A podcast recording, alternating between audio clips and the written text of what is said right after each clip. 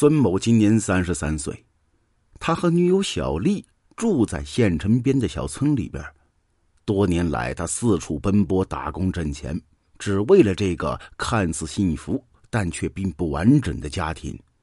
七年前，两人相识恋爱，可到了谈婚论嫁的时候，小丽却突然告诉孙某，自己呢是一个有夫之妇，她是偷偷从家里边跑出来的。小丽说，她其实还没离婚，因此呀不敢和孙某领证，领证了可就犯了重婚罪。孙某曾追问小丽离家出走的原因。但他却始终不愿多谈。尽管不是合法夫妻，但两人呢还是生活在一起。可随着时间推移呀，孙某总觉得这个女人让他捉摸不透。这天晚上，从外面回来的孙某发现小丽不在家中，苦等几个小时之后，他觉得事情不妙，手机关机，人呢也不见踪影。无意中啊，孙某发现小丽的金银首饰全部不见了。小丽平时不戴首饰的，那天突然把所有首饰都戴上，一种不祥的预感瞬间涌上心头。莫非小丽再次离家出走了？老杨是河北省某县一家矿场工人。这一天夜里，他突然听到院里的狗啊是狂叫不止。老杨上前查看，他竟然发现狗窝里边有一块人的肢体。老杨和同伴老张都觉得难以置信呢，莫不是自家狗刨开谁家的坟墓了？这下那可闯了大祸呀！两个老汉商量整整一夜，他们决定趁着天黑偷偷的把尸块处理掉。回到屋里，老杨呢依然魂不守舍。他只求啊，这件事千万别让旁人发现，免得给自己惹上麻烦。可谁曾想呢？第二天天一亮，耳边又响起一阵狗叫声。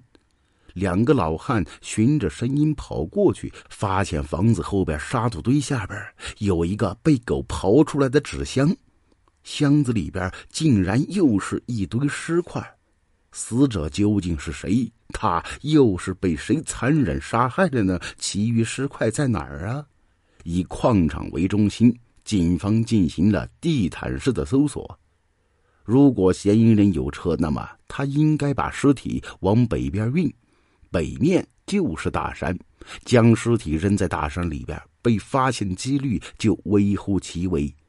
警方分析认为呀，这嫌疑人使用的交通工具很可能是摩托车或者自行车，而他之所以在杀人之后碎尸，也许呢正是受了运输条件限制。如此说来，嫌疑人活动范围不会很大。很快呀，在距离矿场两公里左右的位置，警方发现一个编织袋，里面有一件女士上衣和一颗头颅。女性头颅染的是黄褐色头发，纹了眉毛和眼线，打了耳洞。除此之外，警方呢还发现，在死者左手手腕部有一道非常特殊的斑痕，外表看起来是六个眼儿，有点像是手腕带装饰品的痕迹。通过初步尸检，警方推测该女子死亡时间至少在十天以前。可是，民警对近期失踪人口进行查询呢，但却没有发现任何登记信息。这名女子究竟是什么人？为何失踪这么久没有家人报案？警方在全县境内发出寻尸启事。没过多久啊，一名男子来到公安局，他说那名死者很可能呢就是自己女友小丽。经过 DNA 技术鉴定。死者确实呢，就是孙某的女朋友小丽。据孙某说，大约半个月前的一天，恰逢假日，他一大早呢便领着孩子回母亲家吃饭。他还问女友要不要一起去，女友小丽拒绝了。可是当孙某晚上十点多返回家中的时候，他发现小丽已经不在，而且家中的金银首饰也全都不见。以及银行卡也被拿走了。孙某在外打工，一天呢只有五六十块的收入，而小丽却穿着打扮样样讲究。也许她是在外面认识有钱的男人，又或者她只是厌倦了这种看不到希望的生活，就好像小丽的上一次离家出走一样。她的想法，孙某始终猜不透。不是自己的，想留也留不住。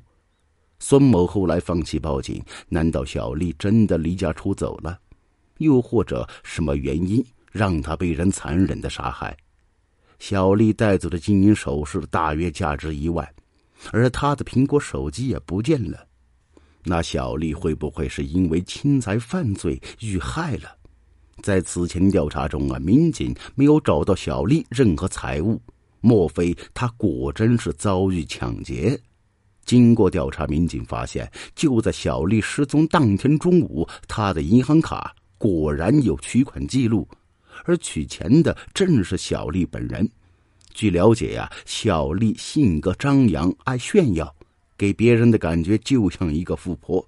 莫非是小丽到银行取款的时候被别有用心的人给盯上了？在孙某看来呀，小丽的外出毫无征兆。当天晚上，他曾给小丽打过电话，但手机一直是关机状态。那天晚上，孙某独自坐了很久，自己条件不好又没钱。小丽既然愿意跟着自己，那他肯定不是图钱财。但如果犯罪嫌疑人是以侵财为目的，他又为什么要如此残忍的杀人碎尸呢？这就说明犯罪嫌疑人应该和被害人熟悉。为了不暴露自己，那他只能将被害人杀死，并且碎尸。难道嫌疑人竟是小丽身边的熟人吗？可是民警调查过银行周围的监控录像，他们既没有发现有人尾随小丽，也没看到熟悉的面孔。经过调查，民警了解到，当天中午小丽取款之后，便来到一家饭馆请朋友吃饭。下午三点的时候，他独自从饭馆离开后，便彻底的消失了踪迹。小丽后来去过哪儿？又见过什么人？小丽有一个朋友叫小霞，家住在县城北边的村里，离案发现场呢也不是太远。这一线索立刻引起警方注意。在前期工作中啊，民警曾就嫌疑人碎尸之后还将尸块掩埋这一举动进行过分析。他们感觉被害人以及嫌疑人都很有可能和矿场附近这几个村庄存在着某种关系。嫌疑人将尸体碎尸，目的是怕别人认出他是谁。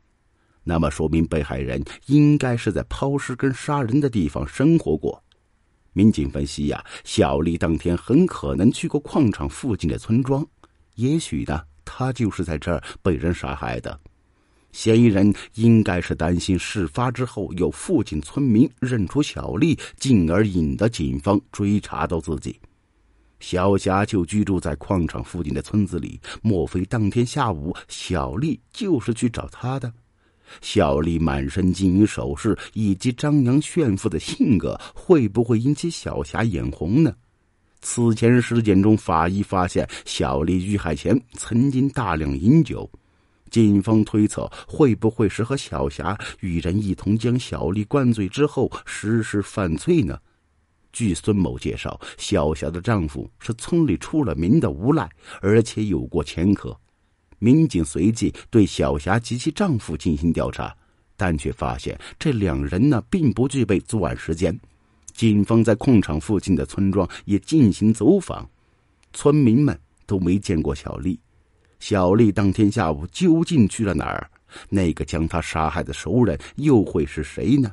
警方呢对其社会关系进行全面梳理。经过调查，民警了解到，在多年前，小丽一家便从阳原县迁到内蒙，为了生计，父母每日辛苦劳作，而小丽则由她两个哥哥负责照看。小丽长大之后，贪玩的她便每天出入练歌房和网吧。父母啊，对此十分气愤。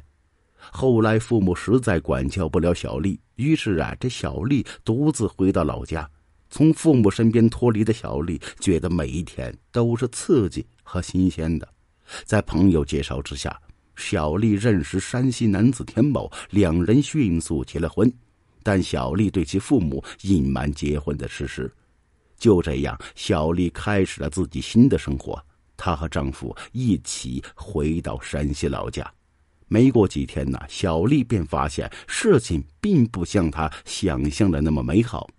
繁重而枯燥的农活让小丽觉得很不适应，而最让她痛苦的则是孤独和寂寞。二十出头的年纪固然喜欢穿衣打扮，可在村里人眼里却显得极其另类。